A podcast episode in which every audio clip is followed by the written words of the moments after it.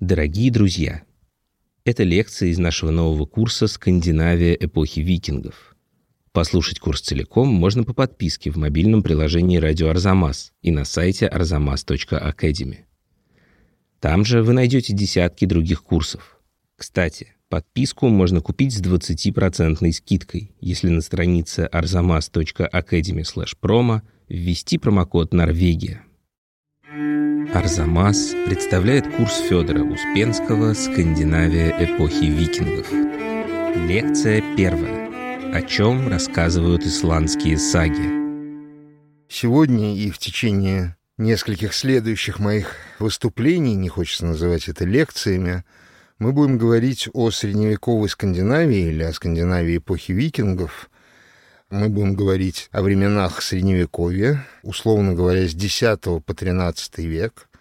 И мы будем говорить о скандинавском полуострове и некоторых скандинавских странах, которые в этот полуостров не входят – и вообще нашему слушателю, наверное, было бы полезно сразу же сказать, что такое современное видение Скандинавии, которое у всех нас есть в головах, не вполне похоже на то, как центр тяжести был устроен в средние века, потому что, ну, приведу простой пример, он для нас будет важным и ключевым.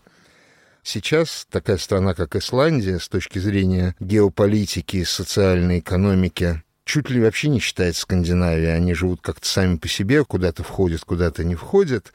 А зато к скандинавским странам примыкает Финляндия, которая, вообще говоря, к Скандинавии имеет очень опосредованное отношение. Язык там не германский. Финляндия вообще должна была бы примыкать к Эстонии или к другим своим соседям. Но вот, тем не менее, она считается скандинавской страной. И, конечно, было не так в средние века – в средние века едва ли не центром скандинавского мира была Исландия, и мы еще об этом поговорим. Во всяком случае, культурным, интеллектуальным центром, несомненно, был вот этот вот богом забытый остров, о котором сейчас не так часто мы слышим в сегодняшней жизни.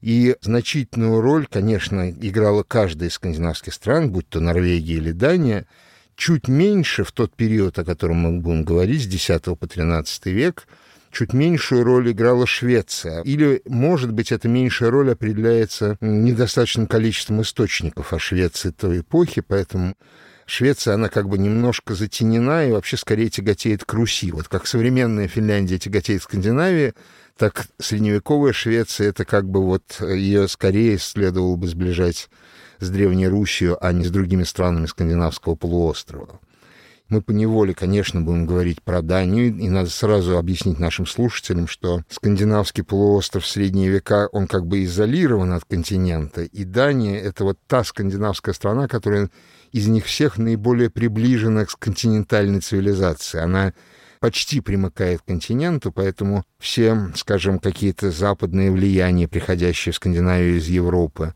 христианизация отчасти — Первыми в этой очереди оказывается именно Дания из-за своей просто географической близости к европейскому континенту.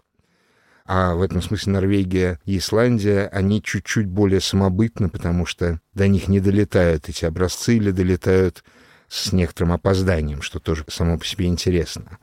Отдельно интересный вопрос, как сами скандинавы, о которых мы говорим, в ту эпоху сами себя называли, ведь такие строгие разделения «это исландец», «это норвежец», а «это датчанин» появляются в источниках не так рано. Это вообще явно результат некоторого более позднего развития, потому что поначалу они, конечно, себя числили как некто такую скандинавскую общность, и постепенно только из этого выкристаллизовывались и вырастали отдельные ветви. Ну, например, как вы, может быть, знаете, и в современной Скандинавии скандинавские языки не так радикально различаются друг от друга.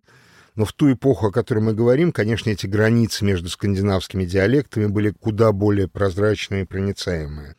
Безусловно, норвежец мог опознать шведа по его речи, по каким-то особенностям его речи, но в принципе это все люди, говорящие на одном более-менее одном языке. Не случайно правильнее было бы говорить древнесеверный или Old Norse, но вот мы его называем древнеисландским просто в силу того, что максимальное количество источников сохранилось именно на древнеисландском языке. А сами скандинавы той эпохи называли этот язык датским языком. Они усвоили то, как этот язык называли чужаки, англичане. Для англичан древнесеверный язык был языком, прежде всего, языком датчан. Поэтому они называли этот язык датским, а те, как от более культурных, усвоили название своего собственного языка вот в таком виде и называли долгое время язык, который вот объединял там Норвегию и Исландию, они, например, называли датским все равно. Потом это постепенно менялось, и уже это видно по текстам саг, как меняется. И слово «норманны» есть и в сагах, как обозначение именно скандинавов. Норман буквально переводится как «люди с севера» или «северные люди», или «нортманни». Слово «викинг» тоже присутствует в древнескандинавских текстах, причем часто в очень нейтральном ключе. Викинг — это всегда человек, который ушел в викингский поход. Собрался, когда наступил сезон, договорился, что его посадят на корабль или возьмут в команду. И в слове «викинг», так сказать, в древнескандинавских текстах всегда есть некоторая, ну, может быть, не очень сильная, но некая профессиональная составляющая. Это человек, который уехал грабить, торговать, наживаться, заниматься работорговлей, повидать экзотические страны, в том числе послужить на службе может быть, даже и у, византийского императора. Но вот это все викинг. Это человек, который отправился в некую длительную экспедицию, сопряженную, конечно, с морскими боями, с засадами, с пиратскими ограблениями встреченных кораблей и так далее и тому подобное. То есть, конечно, такая милитаристская составляющая всегда была в викингском походе. Но до сих пор ведь слово «викинг» не до конца понятно своей этимологии. Например, не очень ясно, что оно значит. То ли это люди, скрывающиеся на корабле в засаде, в э, Вике, в таком в заливе, то ли еще что-то. Но потом, со временем, чем больше Скандинавия уже там в веке в 12-13 открывалась западному влиянию и разным культурным образцам извне, с европейского континента, тем больше слово «викинг» приобретало негативные коннотации, уже в самих древнескандинавских текстах, в сагах в частности. То есть у него появлялось некий пиративный оттенок, и, грубо говоря, его стало возможным переводить и употреблять как морской разбойник или разбойник вообще. Ну, вот есть такой замечательный норвежский текст, который называется «Сага о Трестраме и Исент», за который вы, конечно, легко узнаете сагу о Тристаме и Изольде. Это вариант рассказа о Тристаме и Изольде, где в какой-то момент, значит, Тристам попадает в лапы к пиратам, и вот по европейским версиям этого рассказа мы знаем, что это какие-то морские пираты, которые захватывают его на корабле. А в древненорвежском тексте он попадает, конечно, к викингам. Эти кровожадные варвары-викинги, пишет норвежец, в общем, о самом себе, всячески не, не дают выйти на свободу Тристаму, мучают его. Эпоха викингов — это некое условное обозначение, которое, конечно, имеет отношение к нашей теме. Мы будем в основном говорить даже не о походах викингов, но это те же самые люди, которые, пограбив Англию, там, подзаработав Византии или опустошив какую-нибудь там часть территории нынешней Франции или Италии, возвращались к себе обратно на скандинавский полуостров и превращались, в общем, в крестьян, землевладельцев, которые жили своей обычной, довольно рутинной жизнью человека, который занят, так сказать, фермерским хозяйством, с его нуждами, проблемами и заботами, и вся эта их свирепость как бы полностью уходила при возвращении на скандинавский полуостров к себе на родину. Конечно, викинги за пределами полуострова и викинги у себя на полуострове — это два, в каком-то смысле, разных человека. И, собственно, вот скорее мы будем говорить о внутренней истории Скандинавии, то есть о том, как был устроен мир и была устроена жизнь средневекового скандинава или средневековых скандинавов, не во время их поездок, а во время, так сказать, в таком спокойном режиме. Этот режим только условно, конечно, можно назвать спокойным, потому что в тех рассказах или в тех источниках, на которые мы опираемся, конечно, огромное множество разного рода историй, связанных с э, описывающих не повседневную жизнь скандинава, а именно некоторые такие вот драматические события, которые разворачиваются уже внутри самой Скандинавии. И мы, конечно, будем говорить о скандинавах вообще, но в частности мы очень много будем говорить именно об исландцах, о норвежцах, то есть о Западной Скандинавии. Объясняется это тоже довольно просто. Подавляющее большинство источников, которые дошли до сегодняшнего дня, они связаны именно с Западной Скандинавией, прежде всего с Исландией. С Норвегией тоже, конечно, но чуть меньшей степени. Я не случайно начал свой рассказ о скандинавском полуострове с того, что акценты в эпоху Средневековья были распределены несколько иначе, чем в современном мире. Исландия в ту пору, хотя она была столь же отдалена от цивилизации, как и сейчас, но не случайно она в ту пору была таким интеллектуальным центром всей Скандинавии и в некотором смысле таким архивным центром хранения информации, потому что, как ни странно, львиная доля всех источников, которые до нас дошли, а до нас удивительным образом дошло очень много от средневековой скандинавской словесности.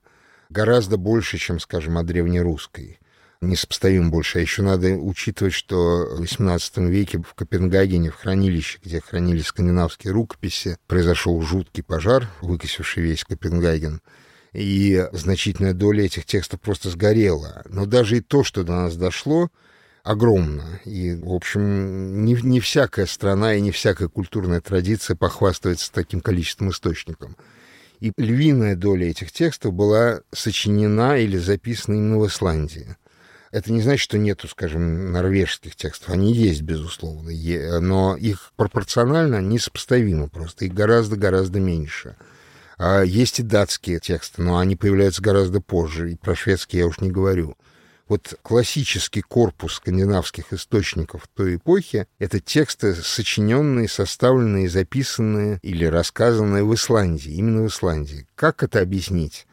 Это одна из загадок. Были довольно лобовые и, так сказать, марксистского толка объяснения, что, мол, в Исландии в ту эпоху, там ведь был, видимо, совершенно другой климат и другие условия, нежели сейчас — прекрасно процвело скотоводство, и пергамент стоил очень дешево. И это побудило людей, значит, в огромном количестве записывать саги и другие сочинения на этом ничего не стоящем пергаменте. Действительно, пергамент ведь довольно дорогая вещь. Так это или не так, ну, в любом случае, даже если это правда, даже если так, это объясняет, ну, некоторую только грань проблемы, некоторый ее аспект — Исландия уже в ту эпоху современниками и самими скандинавами оценивалась как вот некоторое такое хранилище исторического знания. Именно этот статус, например, и присваивался исландцам в многочисленных предисловиях, сочиненных не в Исландии, например, ну вот есть история норвежских королей монаха Тьодрика, она была сочинена в Норвегии, и ей предшествует предисловие, где рассказывается о том, что исландцы вот тщательнейшим образом хранят историческое знание, и более того, исландцам присваивалась и приписывалась репутация народа, который никогда не врет, говорит только правду. Ну вот так же, как какие-то экзотические народы, там люди с песями головами живут, а у них вот такая особенность. Они не говорят лжи, они сообщают только правдивые сведения.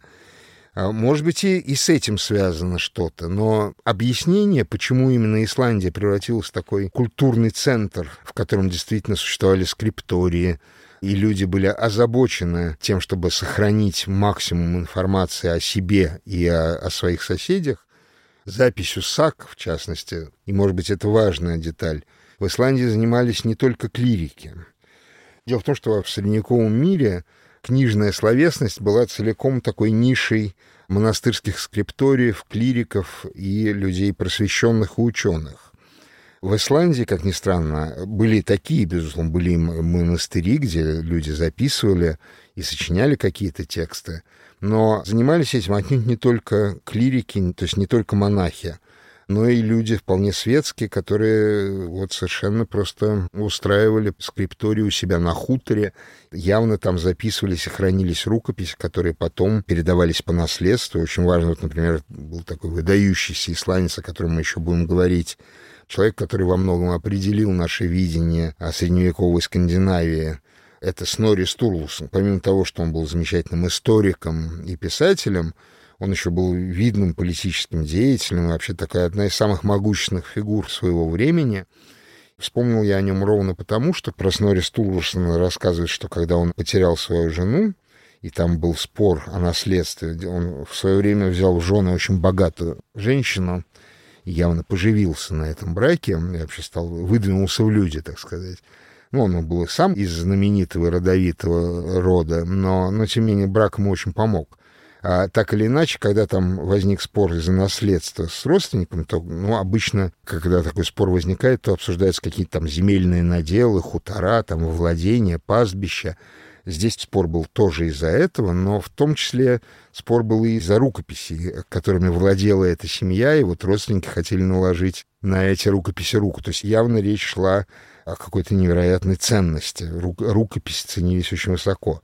Когда в какой-то момент исландские интеллектуалы, это я в данном случае уже говорю не об исландцах XII-XIII века, а об исландцах XVI-XVII века, исландские интеллектуалы, которые в основном, конечно, получали свое образование в Дании, вот опять все акценты в скандинавском мире, так сказать, заново перераспределились.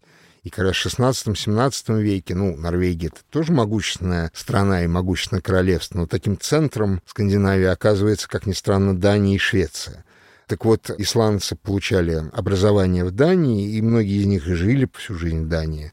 Но вот когда исландские интеллектуалы заботились тем, чтобы собирать саги, а целенаправленно этим занимались, устраивая просто такие археографические экспедиции к себе на родину и собирая саги по каким-то отдельным хуторам, где, я не знаю, там вот существует описание про какую-то сагу, например, или там про часть какой-то саги, было известно, что она сохранилась только потому, что в нее заворачивали головку сыра. И поэтому она сохранилась в довольно плохом виде, но тем не менее сохранилась. Так что, понимаете, вот одной только дешевизной пергамента дело не объяснишь. Я допускаю, может быть, это сыграло свою роль, но, но это объясняет процента два из, из всей культурной ситуации, с которой мы имеем дело.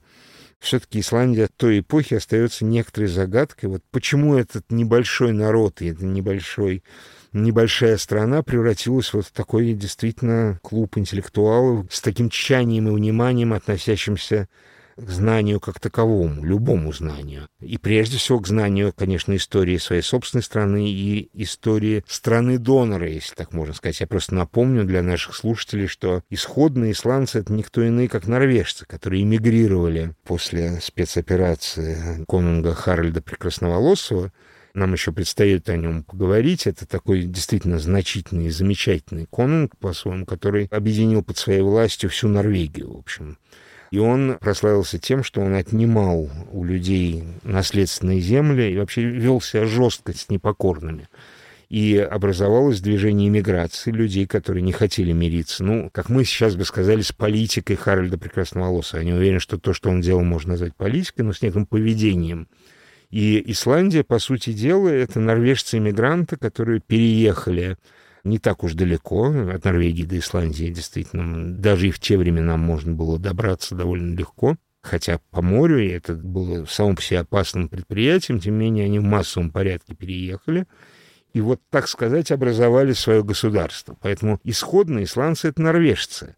И эта связь норвежцев и исландцев, она очень остро чувствовалась уже в ту эпоху, когда исландцы всячески себя противопоставляли норвежцам, а норвежцы, напротив, считали бы исландцев как бы народом-сателлитом и все время хотели их подчинить под свое господство.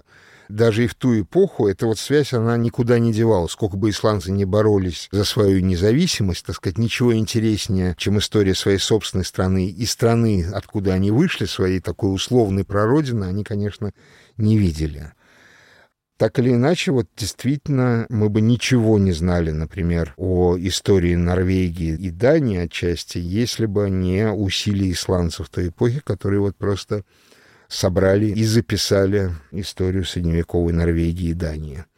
И основной круг источников, с которым приходится иметь дело всякому, кто занимается древней Скандинавией, ну, я не буду перечислять все, наверное, типы источников. Это, конечно, и рунические надписи, это, конечно, и эпическая поэзия старшей Эдды, это и поэзия скальдов, о которой мы немножко скажем. Но, пожалуй, главный источник, с которым приходится иметь дело, это всем известные скандинавские саги. И скандинавские саги, которые, несомненно, являются неким таким уникальным феноменом средневековой культуры, ничего похожего, в общем, нету в других традициях. И, по сути дела, сага — это не жанр, сага — это не не какой-то подвид литературной деятельности. Сага — это некий способ и тип сохранения и подачи информации. Само слово «сага» вообще-то связано с древнескандинавским глаголом «говорение» «сегия», и можно было бы его перевести на русский язык как «сказ», но слово «сказ» в русском языке обладает такими фольклорными ассоциациями, которые в данном случае немножко представляются лишними.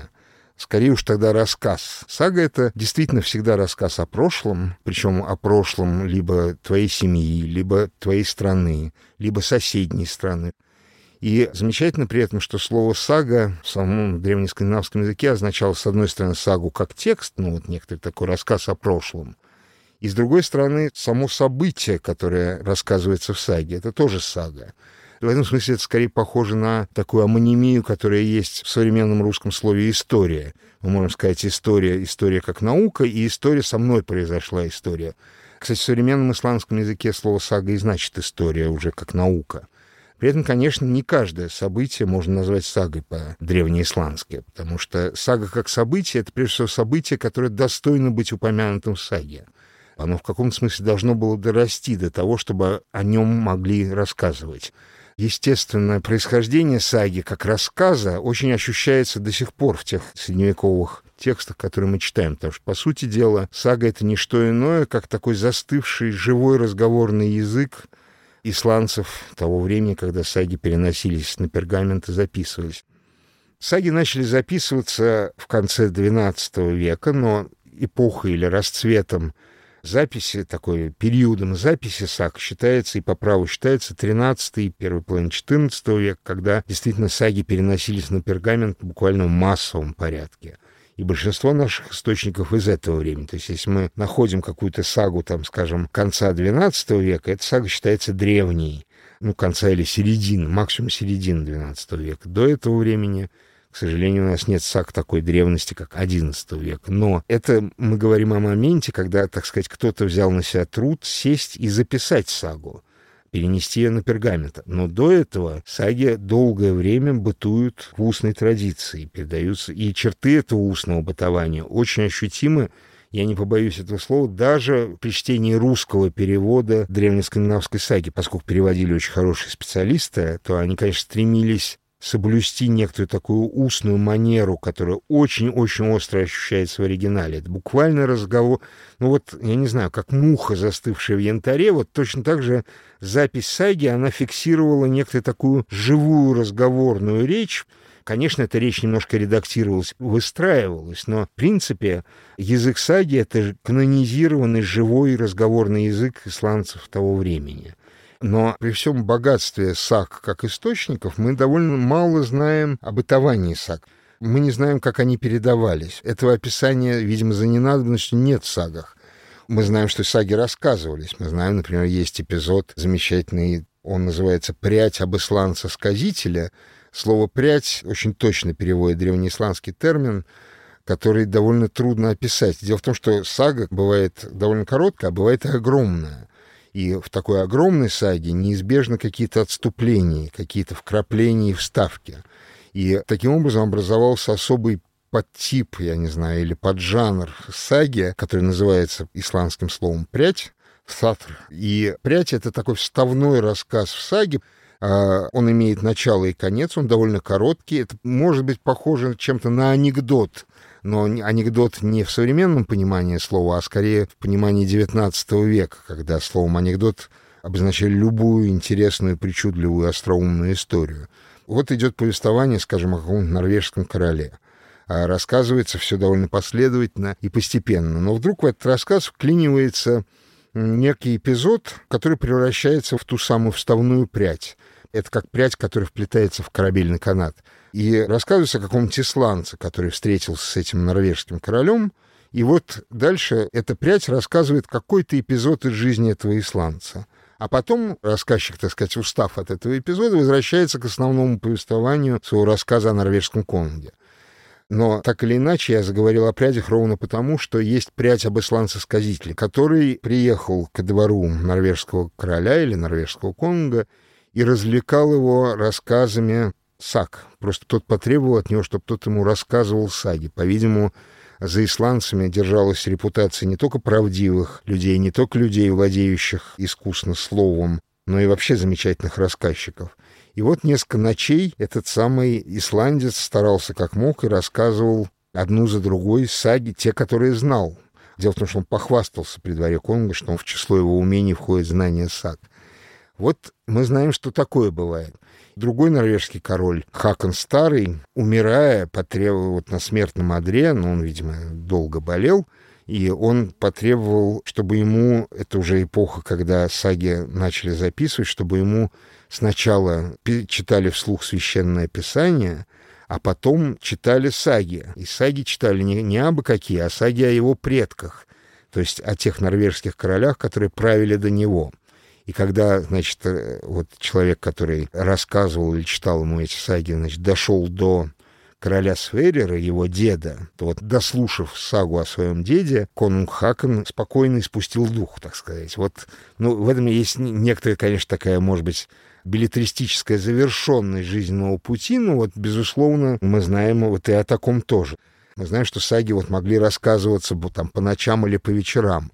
Есть свидетельства какие-то, что некоторые саги, например, рассказывались ну, в какие-то особенно ответственные дни, ну, ну, вроде Пасхи или Рождества, например. Но это не значит, что саги не рассказывали в другие времена, понимаете? Это просто вот так получилось, что это оказалось отмечено. Но вот в деталях, как именно саги передавались из уст в уста, к сожалению, у нас просто нет прямых свидетельств об этом поскольку рассказчик саги, ну вот даже этот исландец-сказитель, о котором я упомянул, они как бы не посвящают в кухню. Они выдают готовый текст, но не посвящают в кухню, не знаю уж почему, но вот таких прямых свидетельств о том, как саги рассказывались, у нас мало. Подавляющее большинство саг — это анонимные сочинения, если можно назвать так текст, который долгое время просуществовал в устной традиции, потом был записан, потом переписан, отредактирован и так далее. Тем не менее, мы не знаем, кто этим занимался, мы не знаем имен рассказчиков саги, как правило. Но, что интересно, рассказчик саги был в каком смысле равен своей аудитории. Любой из слушателей саги мог превратиться в рассказчика, и любой из рассказчиков мог превратиться в слушателя. В этом смысле сага — это такой вот общий фонд, который объединяет скандинавов той эпохи, и, собственно, с этим связан целый ряд вещей, которые очень важны для понимания саги как исторического источника. Значит, сага — это прежде всего правдивый рассказ о прошлом. Это не значит, что в саге не бывает невероятных вещей или фантастических, но сага ничего не домысливает, сага не реконструирует события, она рассказывает события так, как это было на самом деле. Даже была такая древнеисландская поговорка, что сага должна рассказываться так, как она происходит. Последовательно, линейно, от поколения к поколению излагается некая история, будь то история страны, история династии, но обязательно в данном случае вот та установка на правдивость сообщаемых вещей, которая была буквально у каждого рассказчика саги, будь то рассказчик устного текста или даже человек, который записывал сагу на пергамент. Он тоже, конечно, исходил из того, что сага — это абсолютно правдивый и истинный рассказ о том, что имело место. Существовал особый подвид саг, ну, раз уж до этого дошло, может быть, стоит сказать пару слов, какие бывают саги. Это, конечно, деление и классификация, которые принадлежат более-менее современным филологам и историкам. Саги бывают родовые, саги бывают королевские, еще бывают фантастические саги, как их часто называют в литературе, но на самом деле скорее было бы правильно назвать тем термином, который использовали сами древние скандинавы. Они не случайно такой тип саг называли лживыми сагами, люгисёгер. И вот как раз лживые саги — это особый тип саги, где как раз допускается некоторое такое ослабление этой установки на правдивость и допускается некоторые черты домысливания и реконструкции. Вот поскольку они, э, эти лживые саги повествуют не о прошлом твоей семьи, не о прошлом твоей страны и не о прошлом соседнего королевства, а о некоторой условной, почти сказочной фольклорной ситуации — то там допустимо нечто реконструировать, нечто домыслить, что, скажем, герой в какой-то определенный момент спасает принцессу, потому что на принцессу нападает дракон. Это не значит, что рассказчик этой саги считал драконов несуществующими, а всю эту фабулу лживой. Нет, конечно. Он, в принципе, допускал, что такое могло быть. Но у него не было прямой и простой уверенности в том, что так было. Это скорее некоторый домысел и вымысел — но вот в отличие от лживых саг, как раз родовые саги и королевские саги такого рода домыслы и вымыслы, в принципе, жестко ограничивали. И все равно даже и в этих сагах немало фантастических ситуаций от оживших мертвецов, которые возвращаются в семью, сидят за столом и разговаривают с живыми членами семьи, до тех же самых чудовищ или каких-то монстров, с которыми сталкиваются герои во время своих странствий. Но упрекнуть или заподозрить рассказчика такой саги во лжи или в желании обморочить, так сказать, слушателя и сказать неправду, ни в коем мере не возникает, ну, ровно потому, что во-первых, это появляется очень дозированно, во-вторых, это отражает то, как рассказчик саги видел ситуацию, скажем, в X веке, о котором он рассказывает, в веке в XII или XIII. Поэтому сага достоверна априори, она достоверна по своей установке. Эта установка на правдивость декларируется как самим рассказчиком, так и, собственно, вот такое равенство рассказчика и его аудитории — некая проверка, которую каждый рассказчик проходит, рассказывая сагу, проверка слушателями, она, собственно, во многом и является залогом того, что он не может соврать, рассказывая историю своей семьи, историю своих предков, историю предков кого-либо из слушателей э, саги собственно, все контролирующие функции в каком смысле принадлежат именно аудитории, потому что когда ты выступаешь и рассказываешь о ком-то, кто был прадедом или троюрным дядей человека, сидящего перед тобой и слушающего твой рассказ, это и есть та вот жесткая форма контроля, которую ты проходишь или не проходишь. Часто саги, например, делятся территориально. Вот есть саги западной четверти Исландии, есть саги восточной четверти. И ясно, что их рассказывали, их сочиняли люди, которые, ну вот, не только жили там, но они принадлежали вот, ну, ровно к той семье, о которой рассказывают саги, просто в другое время. В современной Исландии живет 300 тысяч ну, может, больше-меньше, я так не ручаюсь за точность этой цифры. В ту эпоху на разных этапах, там, в XI-XII веке население Исландии могло различаться, но оно было очень небольшим. И, конечно, речь идет о таком островном сообществе, конечно, в чем-то довольно скучном. А сказать, что все друг друга знали и все друг с другом состояли в родстве, было бы сильным-сильным преувеличением. Это, конечно, не так. Но некоторое такое ощущение единства, я имею в виду не только национальное языковое единство, но и такое соседское единство. Оно все время, конечно, было. В этом смысле, когда в Исландии где-то, ну вот, в XIII веке разразились гражданские войны, причем, как это часто бывает, разразились из-за борьбы за влияние и могущество разных кланов. И когда начались настоящие гражданские войны с битвами, со страшными преступлениями, там вроде убийства в церкви, например, что в средневековом мире вещь такая почти недопустимая. Это тем более было трагично, потому что речь идет не о какой-то огромной державе, где вдруг, значит, вспыхнула гражданская война, как, например, Норвегия, которая гораздо больше Исландии по населению и по территории, но, тем не менее, гражданская война в Норвегии и гражданская война в Исландии — это две большие разницы, потому что в Исландии вот уж точно брат шел на брата и сосед на соседа. И надо сказать, что все эти политические события Исландии XIII века, как борьба за власть, борьба за могущество, там норвежская партия вступила тоже, породили даже особый тип саги, так называемые саги о современности. Я вот в самом начале своего рассказа говорил о том, что сага — это всегда рассказ о прошлом твоего рода, прошлом страны, прошлом соседской страны. Но это рассказ опрокинутый, обращенный в прошлое. А благодаря всем этим политическим событиям появились саги о современности, которые составлялись очевидцами событий, участниками событий. Действительно, о том, что происходило либо на их глазах, либо на глазах их отца или деда максимум. То есть именно поэтому их уместно и корректно называть сагами о современности. Но это не репортажи, но это некоторые такие хроники, хроники текущих событий, если угодно. Там немножко иначе устроена роль и присутствие рассказчика саги, потому что вот мы знаем, кстати, кто сочинил самую знаменитую так называемую сагу о современности. Она часто называется сага о Стурлунгах. Стурлунги — это могущественный клан в Исландии, который долго боролся за власть. Вот к нему, в частности, принадлежал Снори Стурлусон, и к нему же принадлежал и рассказчик и составитель саги о Стурлунгах Стурла Тордерсон, племянник Снори Стурлусона, такой знаменитый исландский деятель. Он рассказывает в этой саге о современности или саге о Стурлунгах и о Снори Стурлусоне, и о самом себе, причем он о себе говорит в третьем лице. Тогда Стурлов встал с лавки, достал топор и сказал, мы выдвигаемся в путь. Например, говорит он сам о себе самом.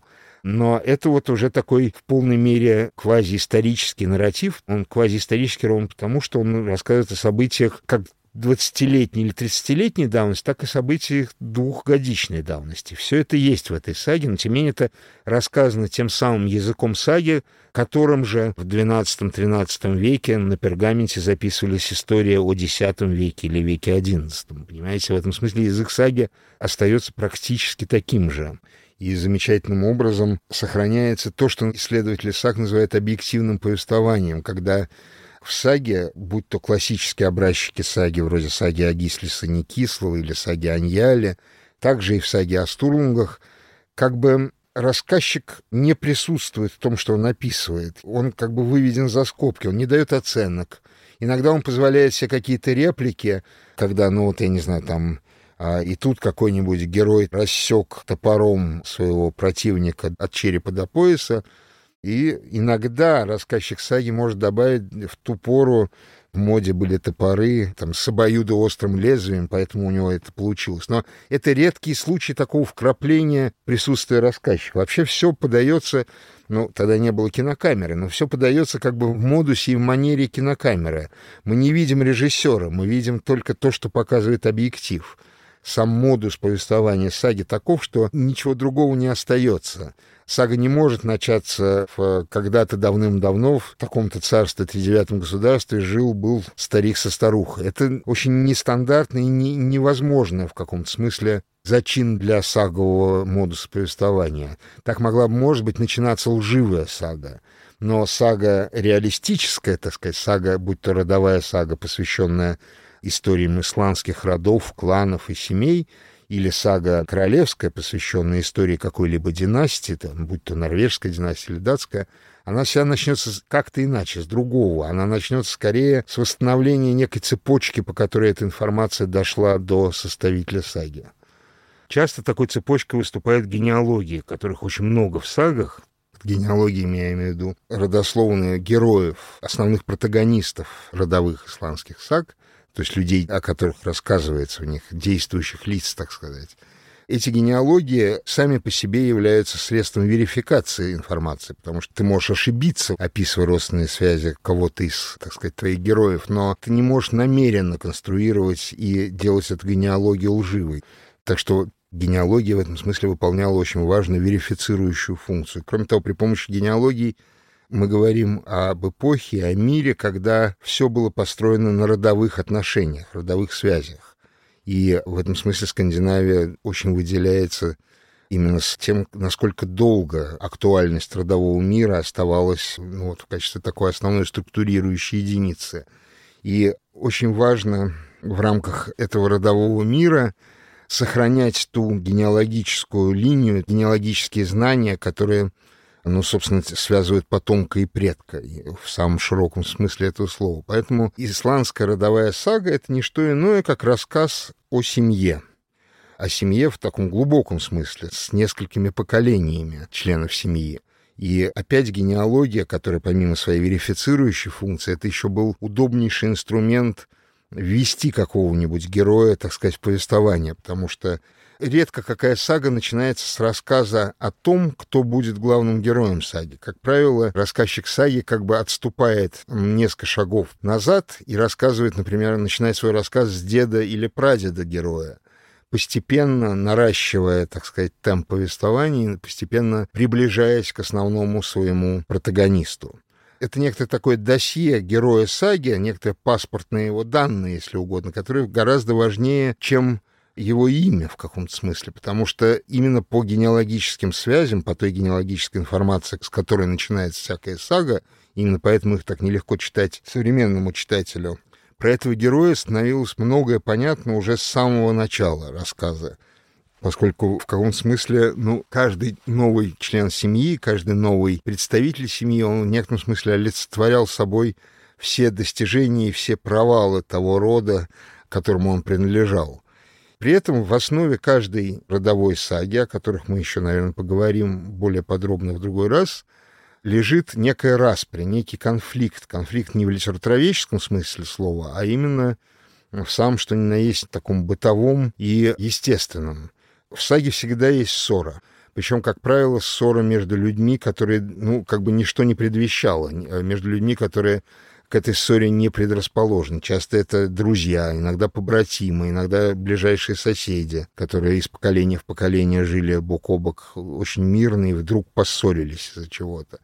И, собственно, сосредоточен рассказчик в основном на том, как люди выпутываются из этого конфликта, к чему он приводит и какие решения были найдены. Более того, я не исключаю, что может быть какое-то даже объяснение генезису саги как в форме хранения информации связано было напрямую с правом. Вообще, надо сказать, что исландцы обладали, помимо такой любви к знанию, они обладали еще невероятным вкусом, умением, интересом, правовым обстоятельствам, к судопроизводству. Это, конечно, связано не только с интересом, но не случайно должность законоговорителя, человек, который, так сказать, высшая судебная должность, была, в сущности, главной должностью в Исландии в ту эпоху. Мы говорим о стране, где нет никаких черт или признаков государства как такового, потому что Исландия была заселена из Норвегии иммигрантами, которые бежали от озверевшего беспредельщика конунга, как сегодня бы сказали, и меньше всего им хотелось возрождать те структуры социума, которые они наблюдали в Норвегии у себя на новой родине. Поэтому в Исландии никогда не было институтов власти, там не было короля, там не было регулярной армии, не было ополчения. Ничего того, что, так сказать, делало государство государством, у них не было. Единственная структура образующая единица, которая объединяла всю страну, ну, я не говорю там о таких вещах, как язык, там общая культурная традиция, генеалогические связи, но что объединяло исландцев между собой, что, так сказать, структурировало, превращало это в настоящую страну, это был Тинг, то есть собрание взрослых, полноценных, свободно рожденных членов общества для решения судебных и юридических вопросов. Место, где разрешались все споры от развода там, с дочкой какого-нибудь землевладельца до кровопролитного убийства, кражи сыра, обман во время игры там в тавле, ну, то есть что-то вроде шашек. Все что угодно могло выноситься на тинг, и у них была исключительно разработана оригинальная и замечательная правовая традиция, но э, я, я вполне допускаю, что сага возникает вот, ну, в известном смысле как такая правовая экземпла, как некий рассказ о неком таком нестандартной ситуации, из которой был найден или не был найден выход, но рассказ, который приведен, ну, как иллюстрация к судопроизводству, к некому правовому течению дел. И в этом смысле вот эта вот связь саги с правом, она ощущается, я имею в виду только родовые саги в данном случае, ощущается все время, почти буквально в каждой саге вы найдете хоть один эпизод, связанный с судопроизводством, и в котором либо герой саги выступает ответчиком, либо истцом, кем угодно. И самый тип подачи информации тоже в каком-то смысле имеет правовые оттенки, потому что составителю саги, будь то родовая сага или сага королевская, ему очень важно своей аудитории в каких-то особых местах показать и продемонстрировать, какими путями до него дошла эта информация. Всем, кто говорит об истории страны истории, или истории семьи, очень важно показать в отдельных участках своего нарратива, какими путями до них дошла эта информация. И, в общем, это совпадает с тем, что мы видим во время отправления древнескандинавского дела, так сказать, судопроизводства когда ты можешь утверждать что-то, только восстановив ту цепочку свидетелей, если ты сам не видел и не участвовал в том или ином событии, например, кража коровы, или ты не наблюдал, но ты можешь восстановить цепочку свидетелей, по которой об этом деле, о краже коровы или каком-то более серьезном или менее серьезном деле, тебе стало известно. И тогда ты выступаешь как легитимная единица процесса, как совершенно законный участник правовой ситуации — и вот это начало, оно одинаково важно при отправлении судопроизводства и при передаче исторического знания, при рассказе, при историческом нарративе. Помимо того, что у тебя есть общая установка говорить правду и ничего кроме правды, ты еще должен иногда эту правду подкреплять объяснением или обнажением тех каналов информации, по которым ты эту правду получил, оказался к ней причастен, соприкасаешься с ней. А, и это тоже очень остро ощущается в саговом нарративе. В следующей лекции о том, что такое королевские саги и что из них можно узнать про жизнь конунга, его наложниц и наследников. Напоминаем вам, что курс целиком можно послушать по подписке в приложении «Радио Арзамас» и на сайте arzamas.academy. И что если ввести промокод «Норвегия» на странице arzamas.academy/promo, вы можете подписаться на него с 20% скидкой.